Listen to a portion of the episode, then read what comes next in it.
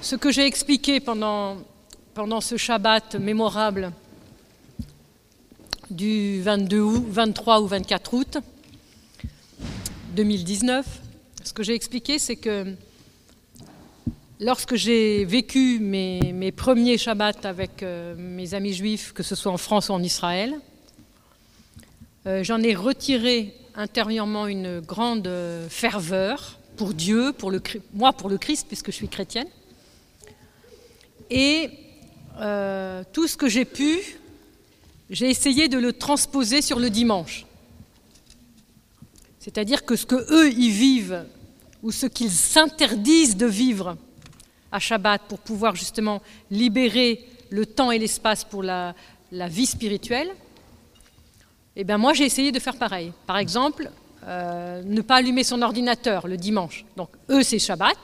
Nous on peut par exemple dire on n'allume pas l'ordinateur le dimanche, on attend le dimanche soir après les vêpres, puisqu'on sait que les vêpres marquent l'entrée dans le lundi.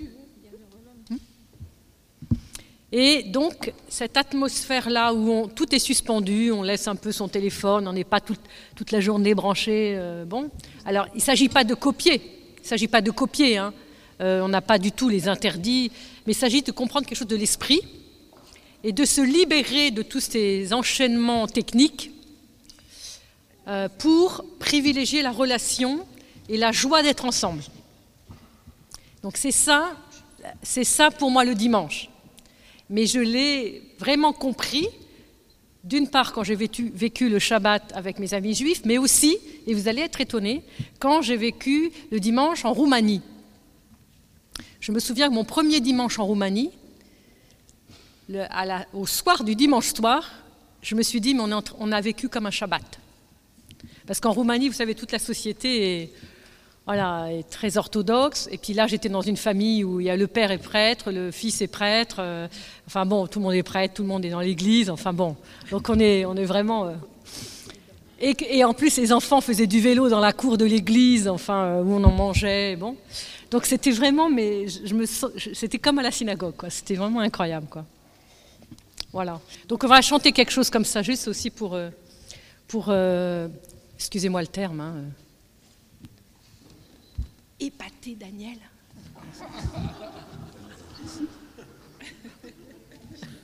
Ça sera facile. Ça sera facile. non, en plus, il est... notre Daniel est de très bonne composition. Donc... Euh...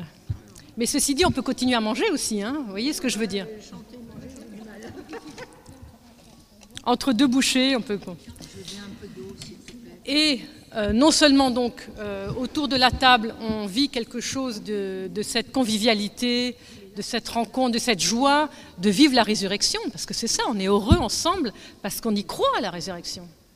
Et, et la nôtre, elle est, elle est, pour bientôt aussi. Alors non seulement ça, mais aussi,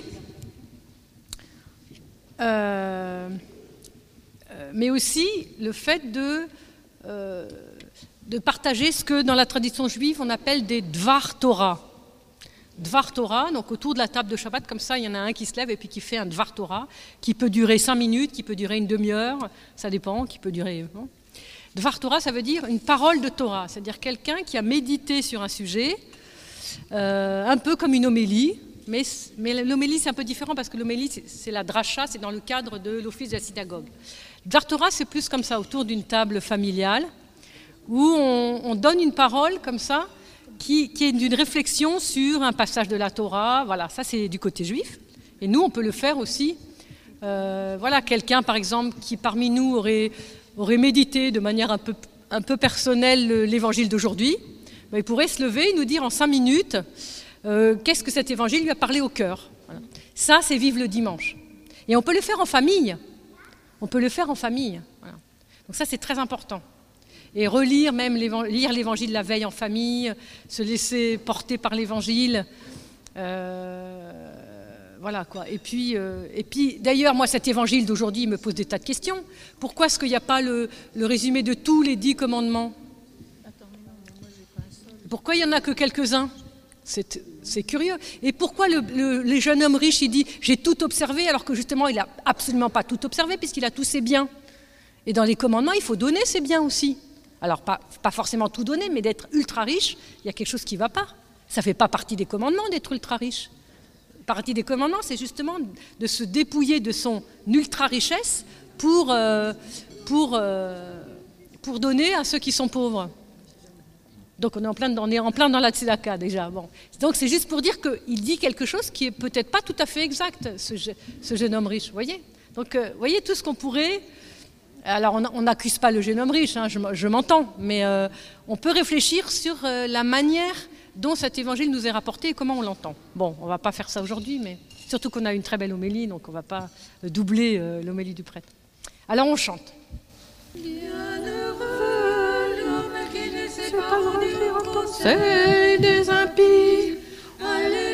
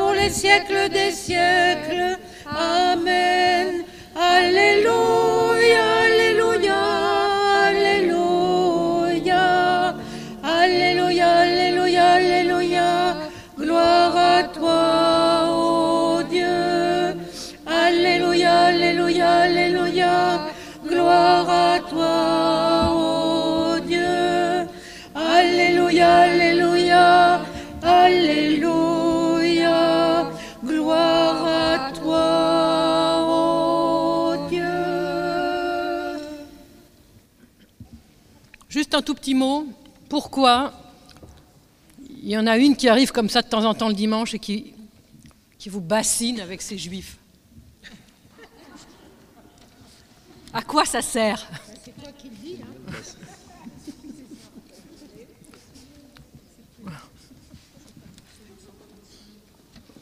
À quoi ça sert de tout le temps être là avec nos amis juifs?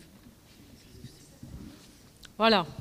Alors, j'ai envie de vous dire, si jamais vous n'êtes pas si vous, jamais vous ne vous êtes jamais interrogé sur vos propres origines, c'est qui mon père et ma mère, c'est qui mon grand-père et ma grand-mère, c'est qui mon arrière, c'est qui ma lignée. Effectivement, si vous ne vous êtes jamais interrogé sur ces questions, ce qui m'étonnerait fort, vous ne pouvez pas vous intéresser au judaïsme, c'est clair. Mais si vous vous intéressez à vos origines personnellement, vous vous intéressez aussi aux origines de l'Église. C'est logique. Or, les origines, c'est quand même. C'est pour ça que les trois premiers chapitres de la Genèse sont passionnants, parce que c'est les origines des origines. Et que les, saints-pères ont énormément travaillé ces origines, ont énormément réfléchi sur qu'est-ce que c'est l'origine de l'homme, c'est quoi l'origine de la relation entre Dieu et l'homme. Alors, toute la question, c'est est-ce que notre, notre relation avec ces origines, c'est-à-dire le monde hébreu, le monde juif, est-ce que c'est une, un dialogue qu'on pourrait appeler un dialogue interreligieux parmi les autres, ou est-ce que c'est un dialogue spécifique dans le cadre du dialogue interreligieux? Alors vous savez que dans le dialogue interreligieux, euh, on considère qu'il y a plusieurs euh, catégories euh, de, de dialogue. Il y aurait le dialogue exclusiviste, exclusiviste, c'est-à-dire, bon, les autres traditions c'est bien, mais on s'en occupe pas, nous on est, nous, on est content de nous-mêmes, tout va bien.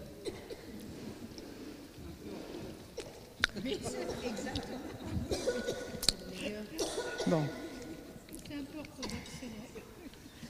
Euh, il y a un dialogue impérialiste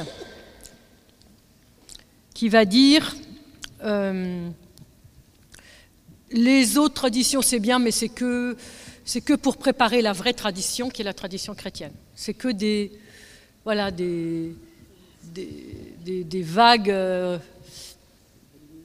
voilà, des préliminaires, des choses qui sont venues avant euh, et qui, euh, qui, devraient tous se ressaisir pour devenir la tradition chrétienne. Ça, c'est l'esprit impérialiste.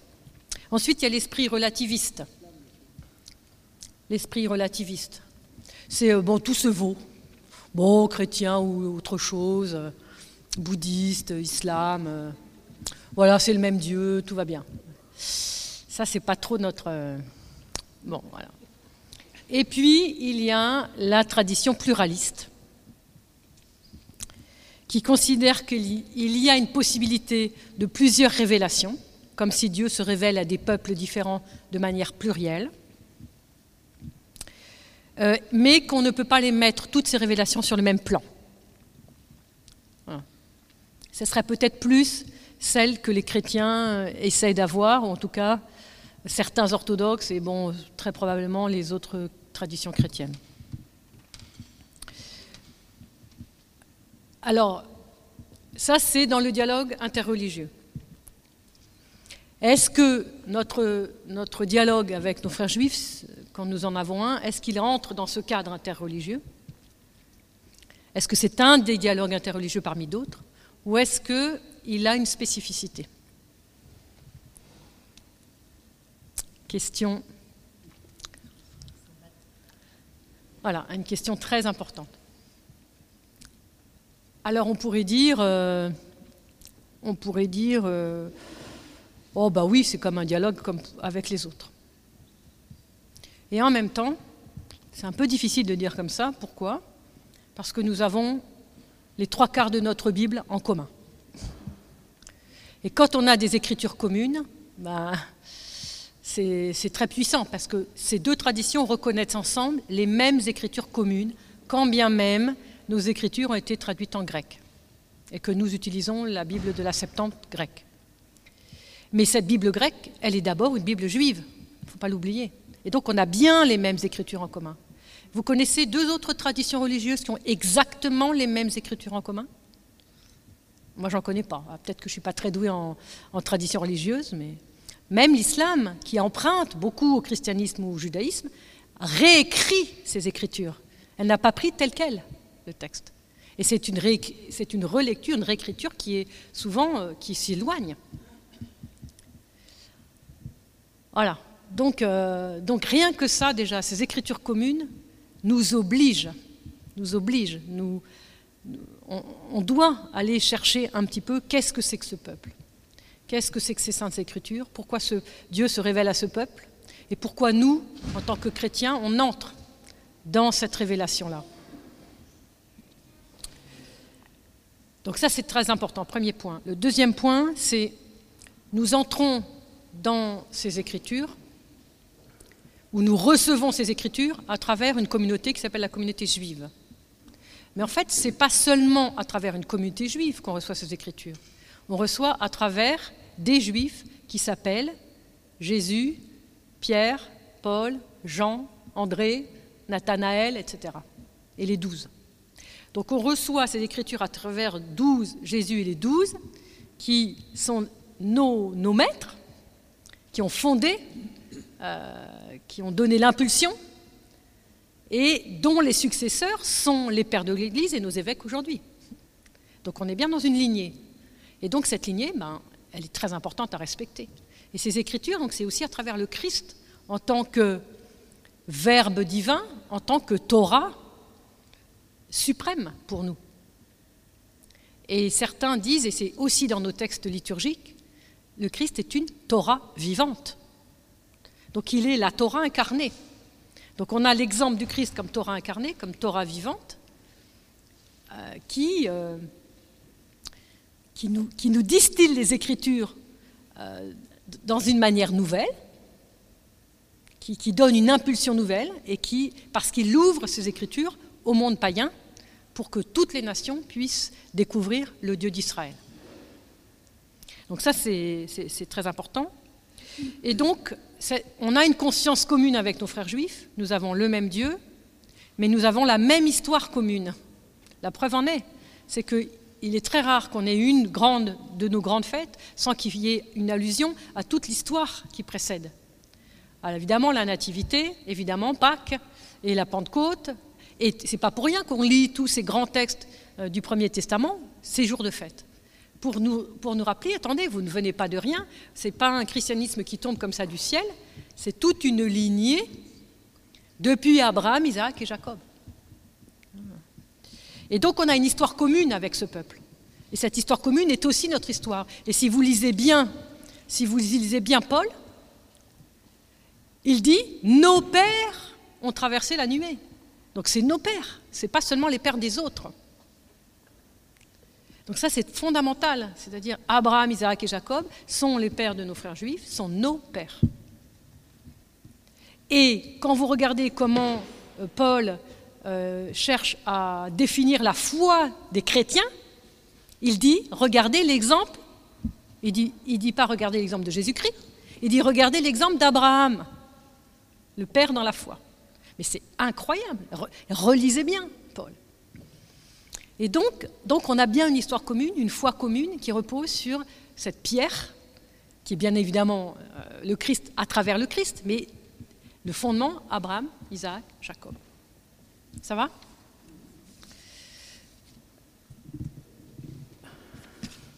Alors ensuite, on a aussi, et ça c'est très différent avec l'islam et aussi très différent avec toutes les autres traditions, une même vision du temps.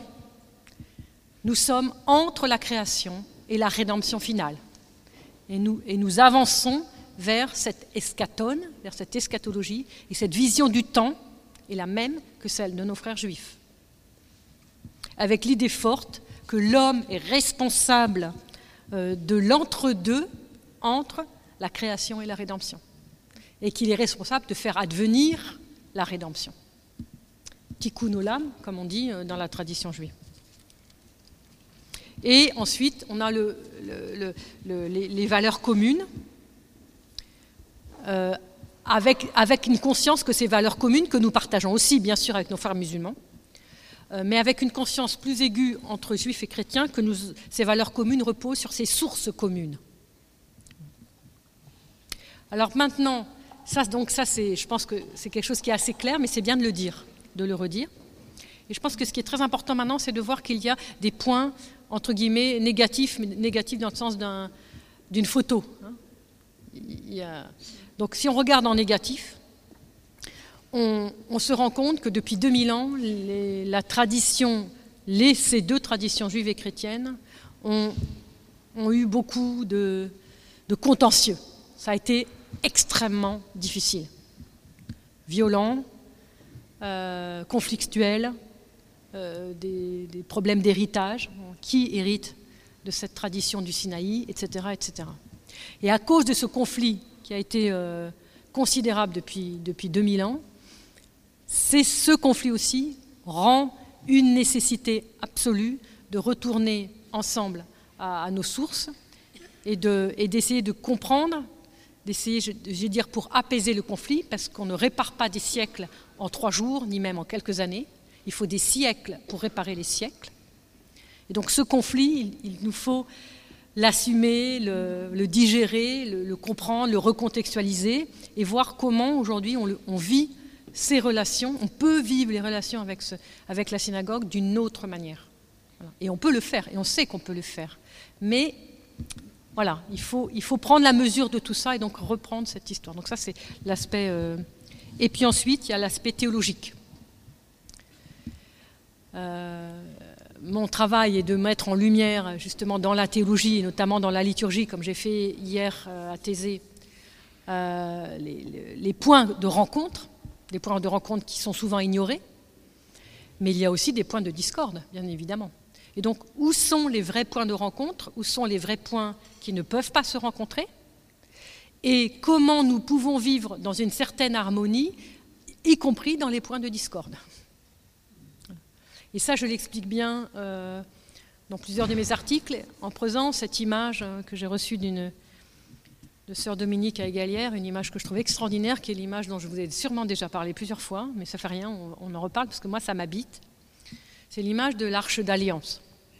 L'arche d'alliance, vous savez, elle est couverte d'un propitiatoire qui est tout en or, et il y a deux anges. Il y a deux anges au-dessus de l'arche. Et euh, le texte biblique explique que ces anges ne se regardent pas l'un l'autre, ils ont la face tournée vers le propitiatoire. Et Dieu dit à Moïse, c'est entre les deux chérubins que je me révélerai, que je me manifesterai. Et qu'est-ce qu'il y a entre des chérubins? Il n'y a rien. Il n'y a rien. C'est-à-dire il y a ce vide qui attend la manifestation divine. Et donc, ce qui est très important là-dedans, c'est de comprendre quoi? C'est que nous sommes en chemin vers l'escatone. Les chrétiens ont pris une voie qui n'est plus celle euh, des juifs. Les juifs ont une autre voie. Mais au terme, est-ce que ces deux chérubins, c'est-à-dire juifs et chrétiens, est-ce qu'ils peuvent regarder vers le propitiatoire? Alors vous savez, propitiatoire, c'est ce qui couvre l'arche d'alliance. Dans l'arche d'alliance, il y a les tables de la loi. Et propitiatoire, caporet, euh, en hébreu, c'est le kippour, c'est la propitiation, c'est le, pardon. Là, en regardant ça, nous regardons quelque part le pardon divin sur toutes nos, fragilités, toutes nos faiblesses, tous nos conflits.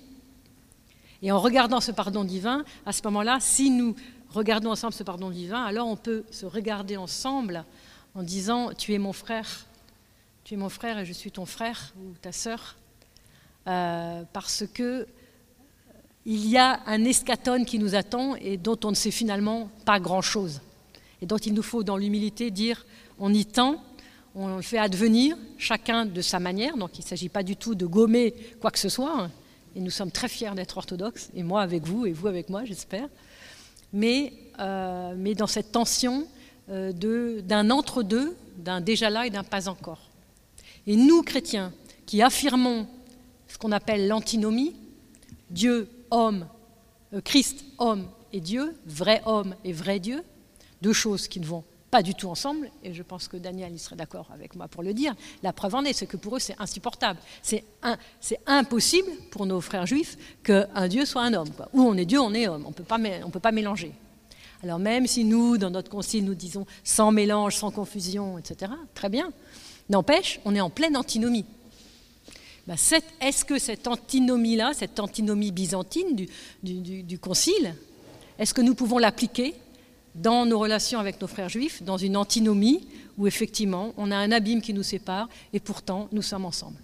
Donc c'est ce que je vous propose à votre réflexion, puis on pourra en reparler, il faut, méditer. Voilà. Je ne voudrais pas être, être plus longue. Serviteur du Seigneur, Louez le nom du Seigneur, louez le Seigneur, vous ses serviteurs, Alléluia qui vous tenez dans la maison du Seigneur, dans les parvis de la maison de notre Dieu. Alléluia.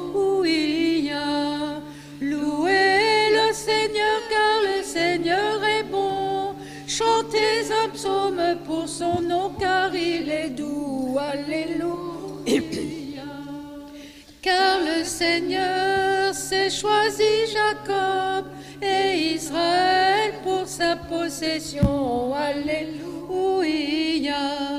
Pour moi, je sais que le Seigneur est grand et que notre Dieu surpasse tous les dieux. Alléluia. Ce qu'il a voulu, le Seigneur l'a fait au ciel et sur la terre dans la mer et tous les abîmes. Alléluia. Il fait monter les nuages extrémités de la terre. Avec les éclairs, il fait jaillir la pluie. Il tire les vents de ses trésors. Alléluia. Il a frappé les premiers-nés de l'Égypte depuis l'homme jusqu'au bétail, Alléluia. Un peu bas. Et il a envoyé ses signes et ses prodiges au milieu de toi, Égypte, serviteurs, Alléluia. Il a frappé des nations nombreuses et il a tué des rois puissants. Alléluia.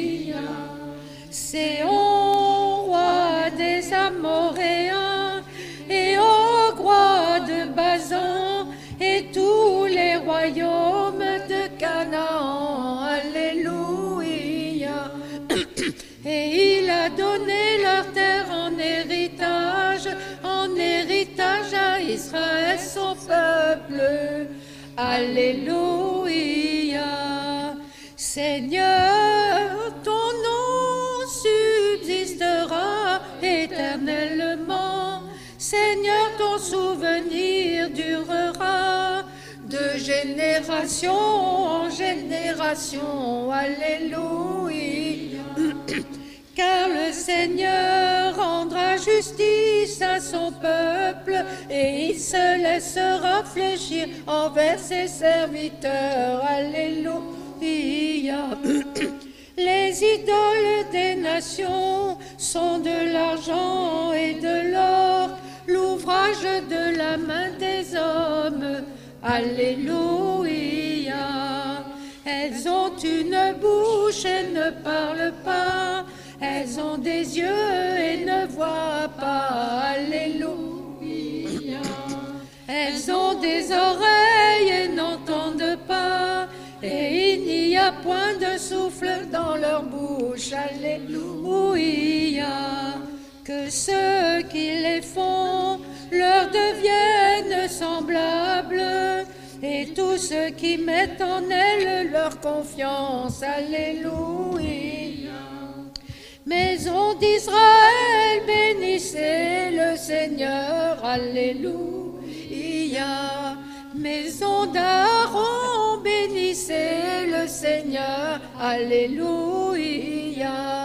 Maison de Lévi, bénissez le Seigneur, Alléluia. Vous qui craignez le Seigneur, bénissez le Seigneur. Que le Seigneur soit béni de Sion, lui qui habite à Jérusalem. Alléluia.